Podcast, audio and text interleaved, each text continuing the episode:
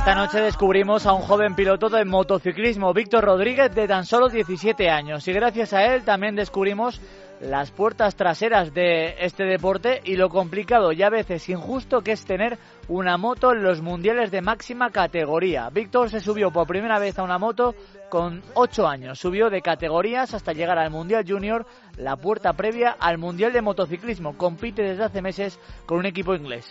Quieren que yo en Inglaterra dé un salto y corra en la categoría de Moto 3 GP que sería igual como en el FIM en respecto a categoría y, creo, porque todavía no lo sé, que hay algún equipo del FIM en Moto 3 que está hablando con, mi, con mis padres, pero no me quieren decir nada, porque dice que si no me confío y que dejo de entrenar igual. Terminó segundo en Hassen, luego cuarto, segundo y en la última carrera de nuevo segundo, así que terminó como subcampeón del campeonato y como rookie del año, el mejor joven, y aún así Fíjense cómo está el patio. Tuvo que arriesgar hasta los últimos días en las negociaciones porque le exigían pagar bastante dinero para pilotar esa moto. Por ejemplo, yo en Inglaterra este año no he pagado nada porque el equipo se interesó por mí y yo le dije, si no, si voy pagando no voy a ir, porque no tengo dinero para pagarlo. Entonces eh, estuvimos hasta el último momento, o sea, una semana antes de empezar el campeonato, yo no iba a correr y me dijeron una semana antes de empezar el inglés que sí, que hemos hablado con tal y que lo hacemos gratis. ¿Seguro? Sí. pues venga, vale, pues vamos. Si bien es cierto que si despuntas en la pista tienes más opciones de que un equipo se fije en ti, arriesgue y apueste. Víctor nos cuenta que tiene que terminar entre los cinco primeros en este mundial para que así tenga más opciones, bastantes, de conseguir una plaza en Moto 3. Los resultados deportivos tienen que ser muy buenos, especialmente los suyos, los de Víctor, porque tiene que compensar su nula aportación económica.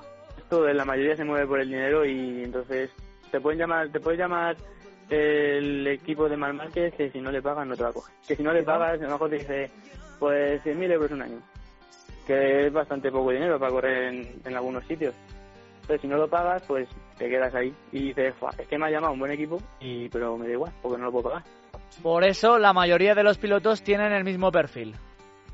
La mayoría son de ciudades o de centros muy catalanes o valencianos. Hay muy pocos madrileños, pero los madrileños que hay son de ciudades yo vivo en un pueblo, ¿sabes? Que vivo en medio de la sierra, que ahí no hay nada. O me dan dinero las cabras y las ovejas o no me dan nada. Viene uno de Madrid y te dice, pues mira, mi tío es amigo del dueño de, yo qué sé, Banco Santander. Sí. voy a tener Banco Santander.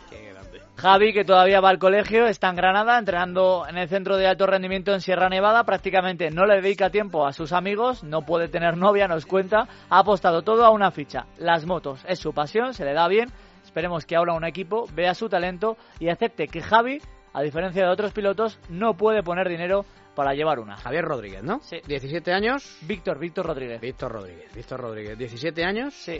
Eh, de Ávila. como pilote, como habla, tenemos un campeón del mundo en ciernes. Y aprovecho para deciros que mm, en esta sección tiene cabida todo el mundo. Eh, Víctor todavía va a ser campeón del mundo, pero todavía eh, no es un deportista famoso. Bueno, pues aquí, si os ponéis en contacto con nosotros, pues saldrán todos los chavales que están, pues como el caso de Víctor, tratando de abrirse camino en un mundo, en este caso tan complicado como es el del motor, pero en cualquier deporte que se os ocurra. Gracias, Sergio.